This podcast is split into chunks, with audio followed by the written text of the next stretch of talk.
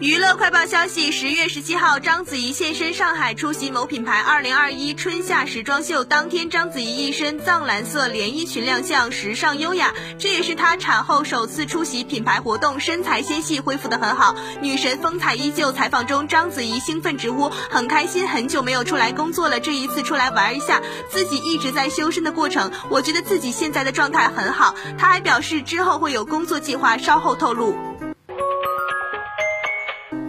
十月十七号，由万茜、何炅、张凯丽、古志新、廖嘉林等明星主演的《大地颂歌》在湖南长沙梅溪湖国际文化艺术中心大剧院开演。